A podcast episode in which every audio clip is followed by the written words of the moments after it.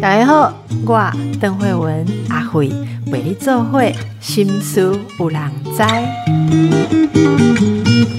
大家好，今天我们的来宾是漫画家阮光明。光明之前来过我们节目很多次，介绍的作品大家都很喜欢。这次有新作品了，所以我们赶快抢先来跟大家介绍。光明你好，Hello，大家好，我是漫画家吴光明。公民，说到公民哈，公你是民呐哈，民呐是民哈，啊，但是公民跟公民，那嘛就有几个联想哦。说到光明，就想到南十字星，光明的一个代表。今天一起来的是我们呃南十字星文化工作室这个杨杰明主编，杰明你好。大家好，我是杰明。我们这次要介绍的新的作品啊，是重新诠释时代经典这个奈何的吉吉青啊。哦，一杆称载，一杆称载，其实是一个短片。就奈奈何在大概一九三零到一九四零，文坛的影响力非常的大。那现在也很多人一直回去看他那个时代所写的很多东西，其实反映出市井小民的心声。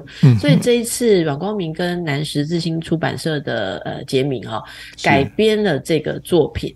那变成是图像版的漫画，这个过程呃很有意义。我们也知道光明一直都投注在这个理想上，就是把一些很棒的概念啊，用图像的方式来呈现。我们赶快来请教一下啊，怎么会选择这个作品要把它图像化，然后交由光明来呃制作来绘画呢？对啊，呃，这个计划其实在好些年前就跟光明聊过，然后光明很喜欢哦，就是。我们在思考，就是在新一代的小朋友，就是呃同学们，不管是国高中或甚至是现在大学生，其实他们都是图像叙事的一代。那我们如果要把文学推广这件事情，除了文字以外，可能要多更多一点的可能性哦。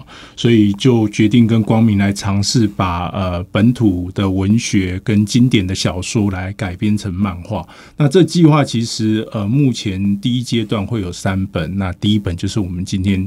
呃，谈的几个青啊，那后续还包含龙英中，呃，在新竹北埔的龙英中，只有木瓜树的小镇，还有吕赫洛的蓝衣少女，都会陆续的推出这样子。嗯，是是。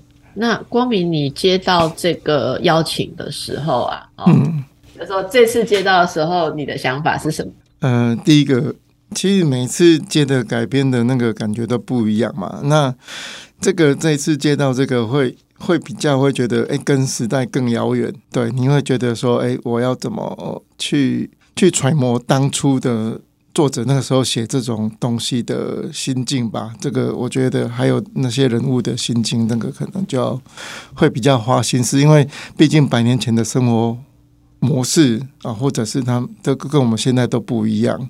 那他们可能遇到的困难点，可能跟现在相同，但是可能哎，也会会有一些。差别，这个可能就需要再去呃花更多心思去钻研那个年代的一些东西，这样子。杰明书是你选的嘛？对不对？作品是你选的。对，你对这个呃吉吉青娜这个故事，为什么特别的偏好？因为我想，即使是奈何，他也有很多的作品嘛。对，为什么你是选这一篇？呃，选这篇当然有一定的策略啦。那这样的一个策略性包含了几个层面，就是第一个，奈何是台湾新文学之父，他其实在本土文学里面的代表性就非常重要。那呃，就整个所谓的文学产业的一个概念跟状况来看，我们做文学推广这件事情，第一件事情就是要让呃读者们其实对这个作家有一点点的认识，但可能对作品不是这么了解。那这是我们第一层希望推广的点。所以呃，奈何的几个青啊，基本上是有被收录在高中的国文课本里面。那我们觉得这个是一个很好的切入点，就是说，哦，如果你高中国文课本的那个有一点点近似于文言跟白话之间的小说你读不懂没关系，那我们来看漫画。所以这个东西我们并不只是推广给喜欢文学的朋友，而是有读过奈何作品的朋友，其实都能能够来看这一本漫画。这是第一个我们挑的原因。所以现在很多的高中生其实是在课本里面几乎都看过这一篇了。几乎都看过看过。那第二个我们挑选的原因，是因为不是所有的小说都可以改编漫画。那奈何这一篇几个青啊，它刚刚好，就是它文字不会太多，它其实有非常多的空隙可以让漫画家在里面做发挥跟发展。所以，呃，光明在这一次的一个这个青纳的改编里面，他加入了他非常多他自己的特色部分，包含了人物的形塑的那个温暖的程度，然后包含整个时代里面的小人物之间的互助这件事情。我觉得这部分填补了奈何在那个时代里面的一个书写里面可能比较空隙没有完整的部分。那光明，你在这些空隙里面创作了些什么？空隙哦，哦，因为因为那是短篇，可是我在想说，他那时候写的时候，因为可能是在杂志或是报纸上刊载，所以篇幅有限，所以他变成说他想可以描述的东西并不多。那因为这一次改编，因为页数超多的，可以有一百九十二页的篇幅，所以我就是帮他建立很多那个角色的立体，包括他的个性。然后再来就是他周遭的人也帮他树立起来，这样我觉得就是变成会，嗯，我觉得从读者来看，他可能可以更认识这个人，而不是说好像是一个旁观者在看这个亲娜的故事，看完对事件那样就结束。我反而会希望就是大家去感同身受这个人他的处境，那包括他的家庭，包括他的朋友啊，包括他的亲属，那有这些环境之后，都把它建立。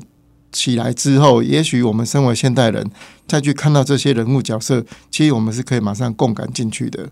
那当他后面再遇到那些强权的迫害啊，或者什么，这些也是我们现在社会都还是会遇到的事。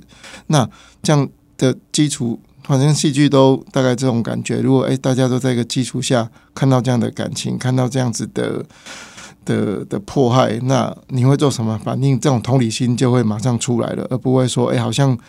让大家看故事，好像就是在看好久好久以前的故事，跟我没相关。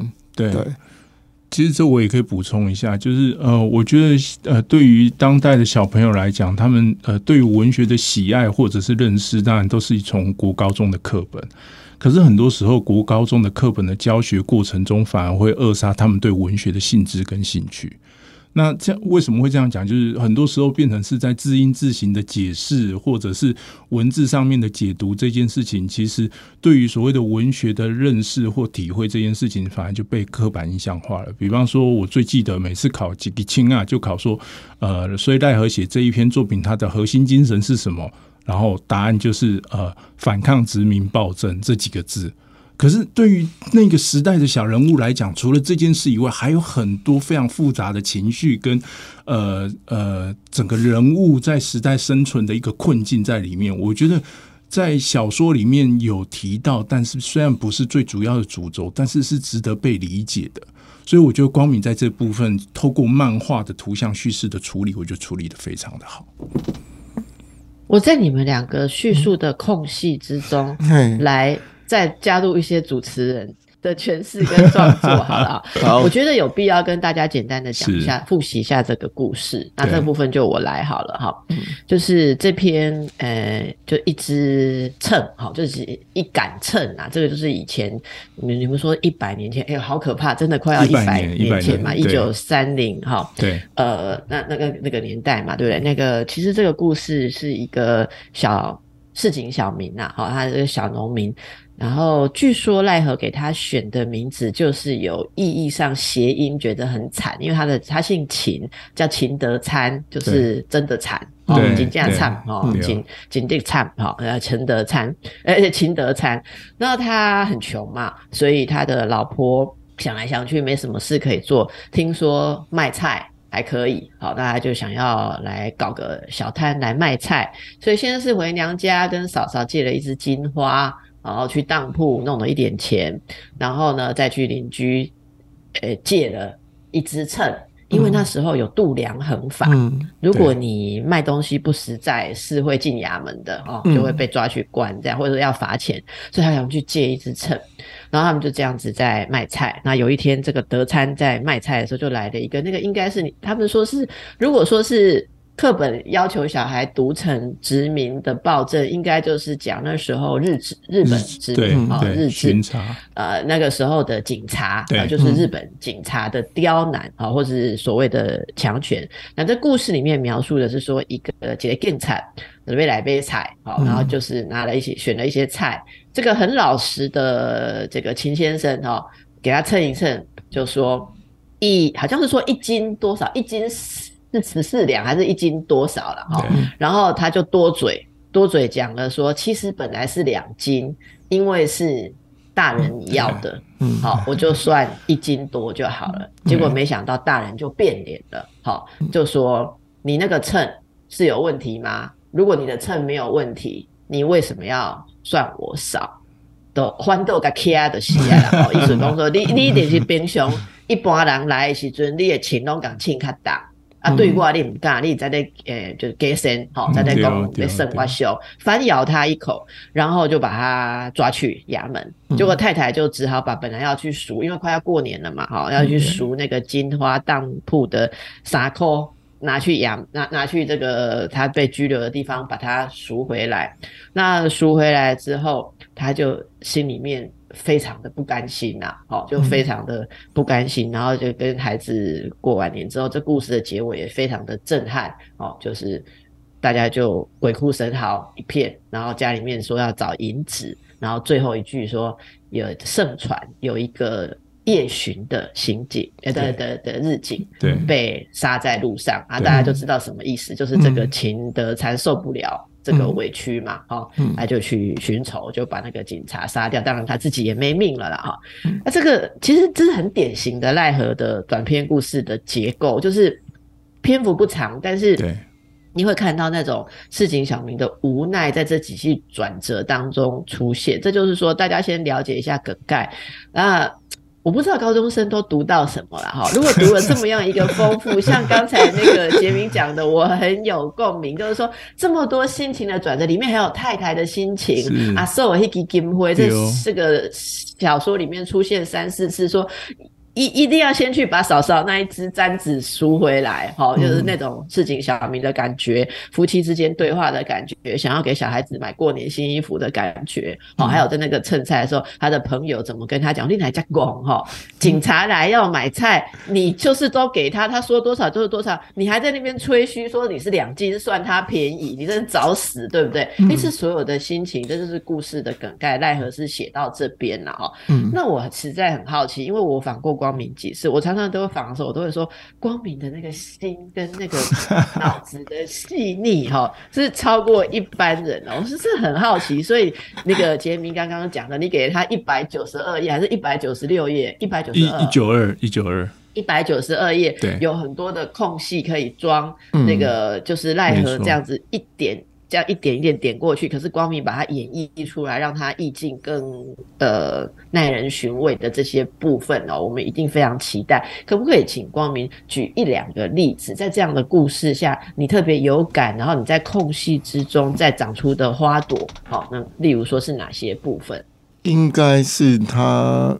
妻子的那个部分吧，其实我这对，因为我这一部这一部我并没有那么想要去琢磨说哦，日本人巡查多可怕或是多可恶。但可恶是本来因为滥用权力的人本来就可恶，那个我觉得就不用太多的去行说了。我觉得可能我重心要放在就是他的家庭生活，他的老婆这个角色。因为其实我那时候还有去分析秦德生他的背景出身哦，因为他可能是故。不算孤儿了，就单亲长大嘛。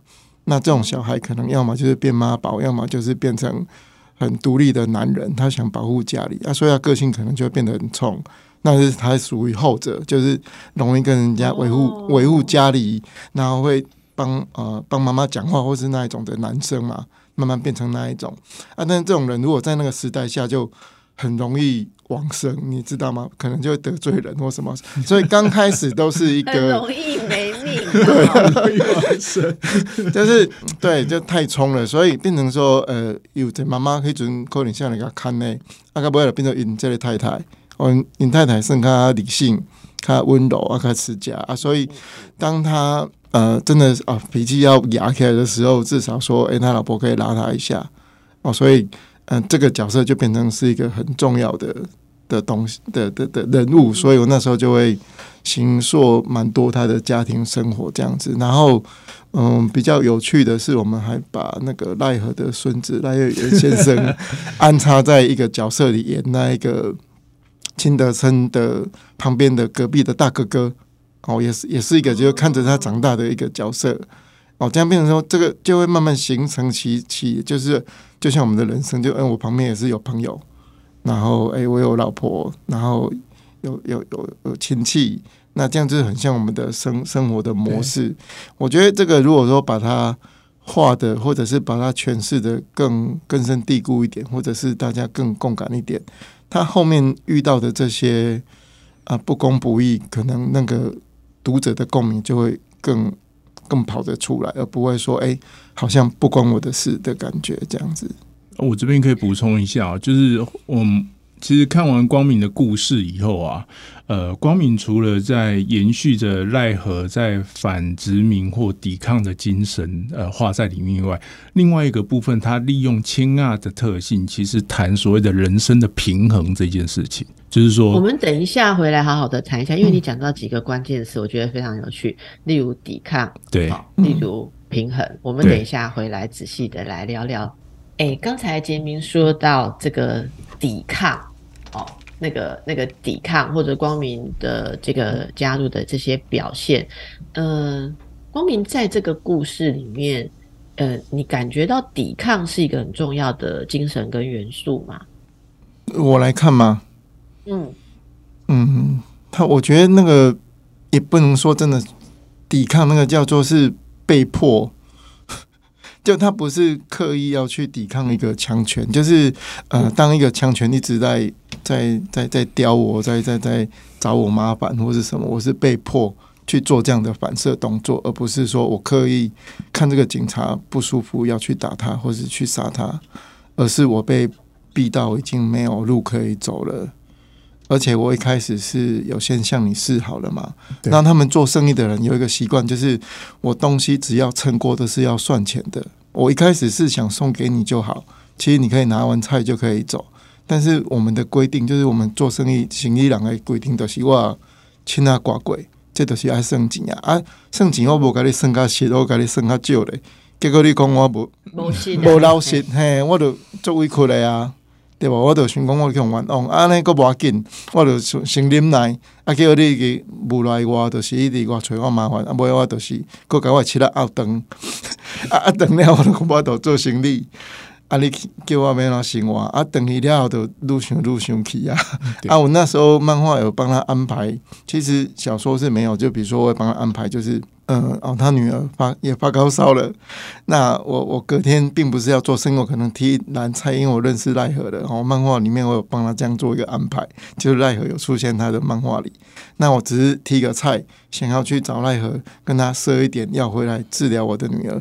结果警察看到我，哎，你要诬赖我偷偷做生意，那又把他抓去判刑，把把我抓去关。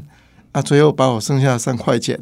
又拿去又用掉，所以我回去之后，我女儿的发烧没解决，然后我又没有钱的剩下要过年烧银做的生银做啊，他就觉得万念俱灰啊，啊，当然就摇起来，就当然会去做这样子的让人家觉得很唏嘘的事情嘛啊，所以他并不是说哦为了哦，他他并不是主动说我要去对抗这个体制或者什么，而是说我在这个体制下是一个。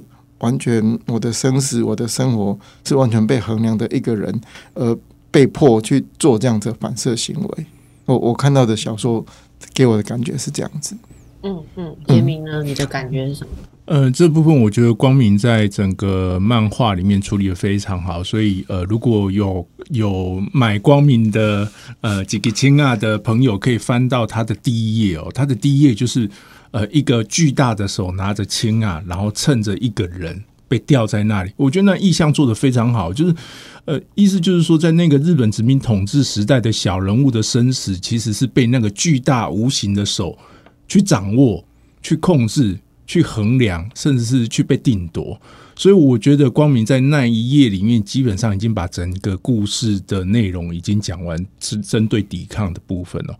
那另外一个，刚刚我有提到，就平衡的部分也是，就是光明其实在故事内容的叙事之中，会帮这些小人物增加增加非常多的呃朋友啊，或者是社群。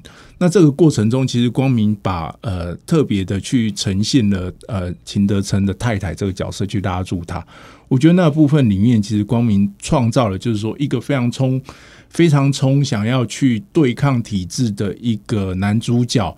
但是有一个为了一个生活必须委曲求全拉住他的女主角，两者之间在这里面的一个时代下没有所谓的对错里面的挣扎，到底要怎么做的抉择？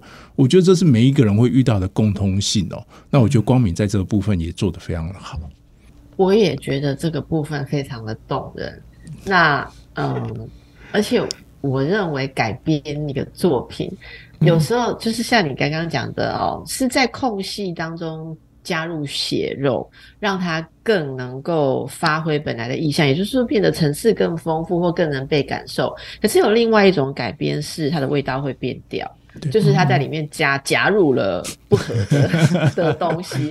那我觉得光明最厉害的地方就是他在这个作品刚刚讲，我很喜欢那个就是杰明的比喻法，就是说在这些空隙当中，他其实是。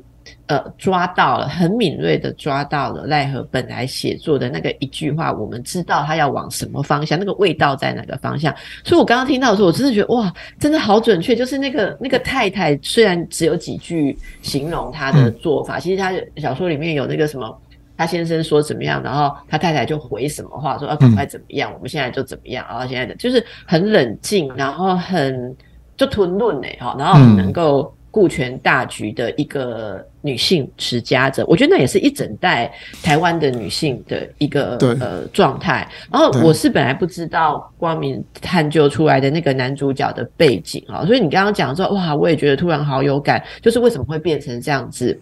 会拗不过哈，或者说会会有比较冲的这样一个男性的养成过程，我觉得这真的是很呃很可以看到那个年代的元素。其实搞不好到现在都还留存在我们的文化当中哈。光明，你很擅长这种家人跟夫妻之间或男女之间情感啊，有有时候也因为在东华村里面，其实嗯也不见得说是。只有夫妻嘛？你那个兄妹，好，就是男性跟女性的这种很经典的描述都非常的到位哈。这部分你可以不可以跟大家说说你是怎么去拿捏？你为什么总是对这个部分这么这么可以掌握？嗯，我觉得应该是小时候平常的时候，应该都是跟妈妈相处的时间比较多。那妈妈本来就是一个心思比较细腻的人。的人，所以他都会透，就常常跟我讲一些事情。我觉得可能是从小就培养我这样子，会去观察人的一些细微的情感的流动的东西啦。这个我觉得应该是从小就已经习惯了。然后，嗯，小时候也养成喜欢倾听这件事，所以，嗯，可能啊，大家遇到什么困难都会跟我讲。啊，其实你在听的过程当中，你慢慢就会有累积这样子的经验值出来，所以你这个。这样用在你的创作上，可能就很方便。那我觉得，像这次，其实之前已经改编过很多的小说哦。我觉得那个也是累积经验的过程。因为其实老实讲，我一个人的创作有限，就是我能摄取的东西有限，所以我有很多东西也是透过呃有一个改变之后，那我可以认识新的人物，然后新的角色，他的内心世界，像吉比奇娜。我可能就是呃，我认识清的称这个人大概是什么？那认识他之后，我就去想说，哎，他的原生家庭是什么感觉？那我就开始去形说这个人就更立体。那他需要哎，为什么这个老婆会在这个时候出现？那应该是小说里这样的结构，应该是有它的存在必要性，所以你也会特别的去去深入这个女性的角色。所以我觉得很多事情也并不是说我。我我好像特别的哦，有去研读或什么，而是说，当我今天拿到一个文本之后，我可能会更感同身受的进去那个角色，然后去去感受他的生活大概是什么，那他的内心世界在想什么，这个是我我我我第一个会会去做的事情，这样子，嗯嗯。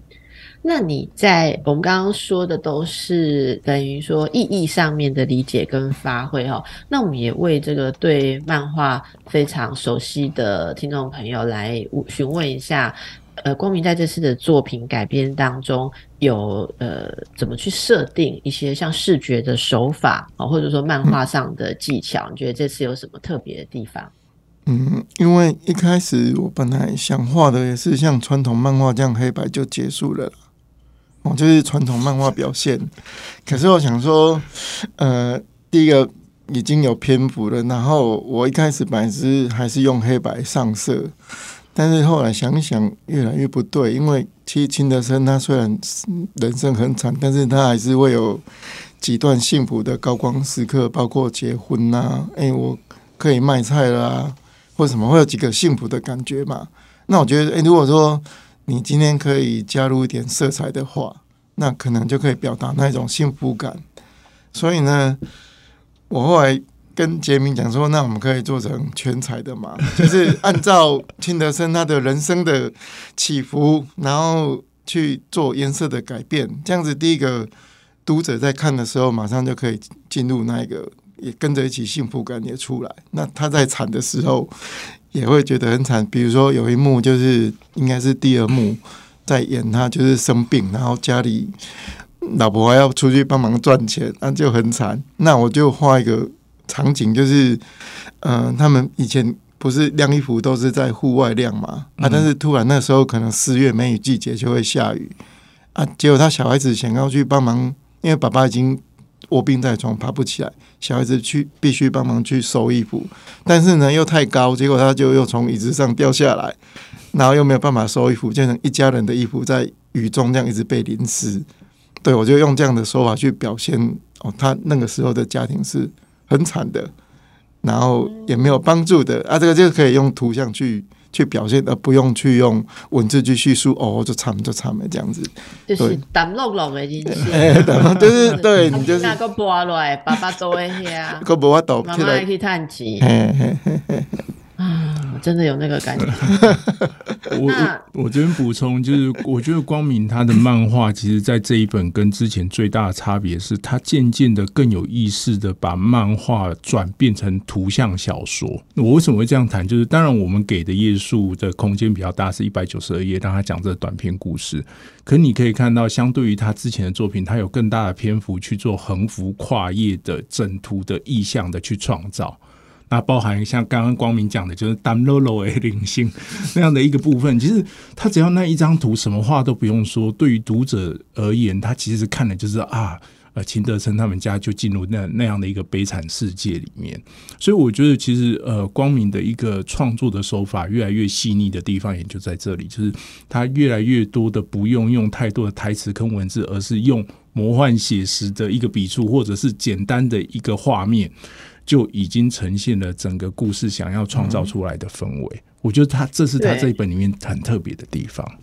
所以我之前常常在呃跟光明说，就是说光明就是使用那个象征的那个方式的神庙是已经越来越炉火纯青了。是 就是在你刚刚刚刚讲的那个晾衣服，还是小孩去收衣服，那整个全的整个家庭每个人配置的位置跟行为。然后就已经比比你用在怎么半夜来叙述说这个家庭就是属于所有人都鸡飞狗跳什么的，这这是比那个就是太动了。而且我们每个读者回想起那个画面，可能又会创造出更多自己的独特的意境。只是我很好奇哦，作为这个。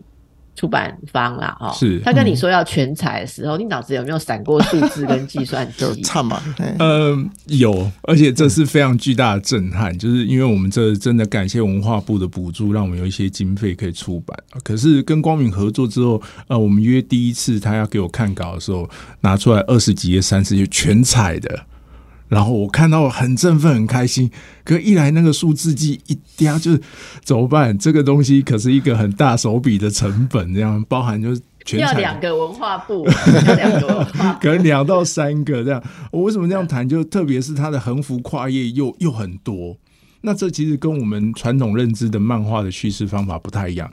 可是我我仔细的在看他给我的第一稿的过程中，其实你会发现到，就是说那部分的一个更细腻、跟精致程度，值得我们用全彩的方式去处理。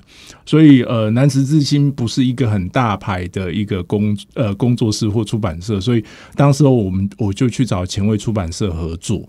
我说我有这个计划，我们可不可以共同来做？然后由前卫这边做。那为什么会找前卫合作？最主要原因是因为前卫在二十多年前出过台湾作家全集的五十本，那奈何是他的第一本，而且奈何的几个亲爱就是里面最终最重要的经典代表。那我就跟前卫谈说，我们也许未来可以把这五十本台湾经典的短篇小说作家每人做一本漫画。那就会成为你未来接下来未来十年最重要的代表的作品。那他们对这个东西的计划也非常的有兴趣，所以我们就朝这个方向。那也也有赖光明，因为那二十页、三十页的漫画的全彩稿，就变成有这样的一个计划的转弯跟执行这样子。所以这这个书，呃，它。出版社是挂前卫出版社，还是你们两个同时？呃，前卫出版社呃出版发行，但是执行制作由我这边跟光明来处理，这样你们就一起做执行制作方这样。对，那这个对你本来的理想而言，算是一个。嗯，转折嘛，因为我想你本来可能是希望南十字星对，就是自己来负责这个系列。那接下来的几部作品，我们也很好奇。如果你刚刚说还是要交由光明，他继续给你全彩啊，或什么，那那接下来的那几本，我们期待的也是会用同样的模式来发行嘛？是，也接下来的几本也是用相同的模式来发行，然后我们尽可能给光明最多的空间来做这部分的发挥。那我们希望就是说，漫画不只是漫画，就是以前我们 以前那一个年代读漫画，其实是被认为说其实是不入流，或者是其实会影响课业的。可是我们嗯下一个阶段就是说。作为图像叙事的时代里面，有没有可能我们透过看漫画或看图像小说，其实能够更理解这个世界的真相或真实？这是我我们期待能够做的事情。嗯，有啊，这一次，所以接下来，嗯，接下来也会是前卫出版，然后你来，对对对对。我们先休息一下，等一下回来听光明的补充。光明，你刚刚我在跟杰明说后面的作品的时候，你好像很关心什么？你要说什么？哦，也不是关心啦，因为有第一次的那个彩色过量的经验之后，后来会比较控制成本啦。以后就是他后来帮我规定，就是哪几回是黑白的。哪几会是彩色的？哦，这样印起来就是成本就不会太高啦。对，我可是觉得这样也是好啦，就是至少说我们可以这样去方便我，就是在看小说的时候可以马上去归类说，哎，这段剧情要放在黑白，然后哪几段要放在彩色，这样我觉得。所以你就。你就在小说上面贴便利贴，说现在已经写欧贝，现在已经开始拆写对对对对对对对对对。是，所以杰明啊啊，我们为读者争取给光明，我们为读者争取价格能够更便宜，这样。对了，对。但是其实这也蛮有趣的。其实，在书本上，你觉得现在读者怎么样？就是大家愿意。回馈在售价上来支持创作者做更多的东西嘛？就站在出版方的观察，你觉得这个东西友善不友善的哈？就读者方友善不友善？这部分当然我觉得有一点点挑战，但是我跟光明其实有一个想法，就是说未来这系列的出版之后，我们希望能够进高中校园多做这样的一个巡回讲座跟推广，就是。如果老师不会教，那你就我们就请光明去帮你聊聊这一本漫画在讲什么。那不管是彰化的奈何的故事，或者是新竹龙吟中的故事，或台中吕赫洛的故事，你地方的老师对于这样地方的一个呃代表性作家，如果你对他生平或脉络不认识，或对他小说不知道怎么讲，那其实呃派光明去讲一个温暖动人的图像小说的故事，我觉得也许在那两个小时演讲，对于台下的小朋友来讲，他们能够接受到的东西就会更多了。对，是是，然后这里还有一个我们刚刚还没介绍到，其实我我自己觉得非常的惊讶，就是这个图像版当中附录啊，哦，还有附录，哎，对，嗯，附你们在附录之中做了什么？哦，我们附录之中，我们一方面邀请了呃清华大学的台湾文学。的重要的呃研究者陈万义老师跟光明两个人进行对谈，那是一个蛮美好的一个午午后哦。嗯，对，光明，你要不要聊聊这部分的经验？我觉得，因为我常常跟万义老师见面，他那是第一次跟他见面，他他应该会有特比较特别的感觉。我比较吓到，就是说，没想到他一个老人家愿意接受漫画这种东西啦。就嗯，那时候那天下午见面，我以为他会用很严厉的或者是很学者的方式去点出哪边没做到、没做好。可是他那一天给我的感觉，就是他对于漫画创作这件事，第一个他很容易很接受，而且他而且他也会很。设身处地为我创作者去着想，他说：“对，因为光明是这样的个性，所以他才会用这样方式去诠释。他并不会说哪边不对，他只有唯一。怎样你的个性哦？嘿，因因为第一次见面一看你嘿，嘿看漫画，就怎样你的个性？嘿嘿，伊就看就知讲光明。”这人较温柔，所以 伊用较温柔的故事去讲。哦，所以老师老万一老师跨跨列物件都怎样的温柔？嘿，这个这个，因为其实，在吉吉千二，你的温柔这么明显。吉吉千二的小说里面有非常多就是呃比较冲突的场面，但光明都是用比较呃温暖的方式就把它带过去了。所以万一是很温暖。他在我们节目的名言都是“跟人修龙龙没斗”，是是。他就是这么温柔的人 啊，所以老师就用更温柔的方式跟你谈。那谈了什么？最主要谈几个部分呢？就是谈就是图像叙事在新的阶段也呃对台湾文学的影响会是什么？这比较严肃的一个层面。第二个就是在奈何的一个经典小说的改编里面，呃，光明的一个呈现方法跟经典的方式的呈现不同。举一个例子，其实呃里面没有写到，但是那天我们跟万一老师聊，他说其实奈何的手稿里面。其实没有写到他杀警察这一段，奈何的手稿没有。呃，对他，他最后只有写大家一片哭叫声嘛，然后听说有警察被杀掉，没有这个，就是他杀，没有。这个也不是本来的。手稿里面没有，但是但是正式出版的时候有。那。万一老师跟现在的学者正在讨论一件事情，就是说奇怪，当时候的氛围跟状况，为什么奈何他其实原本没有意思要写杀警察，可是，在刊登在日本殖民统治时代的报纸的时候有。哇，这真的也是一个，这是一个悬案，神秘的事情。对对，就是手稿是没有，手稿是没有的，但是刊出来竟然是日本殖民政府同意奈何刊出杀警察这一段，为什么？这现在是一个悬案的公公案的名，但有一种说法，现在还不敢确定，就是当时候的警察贪污情况太太严重，所以日本殖民政府其实某种程度透过这种方法的默许，或者是私底下的要求，呃，奈何这样写，要来给警察一些些警告，就说你们如果在贪污的话，人民是会反对你们的哦。就是他们现在在找找这样的一个资料去佐证，是不是这样的一个可能性？但这是目前的悬案，这样子是。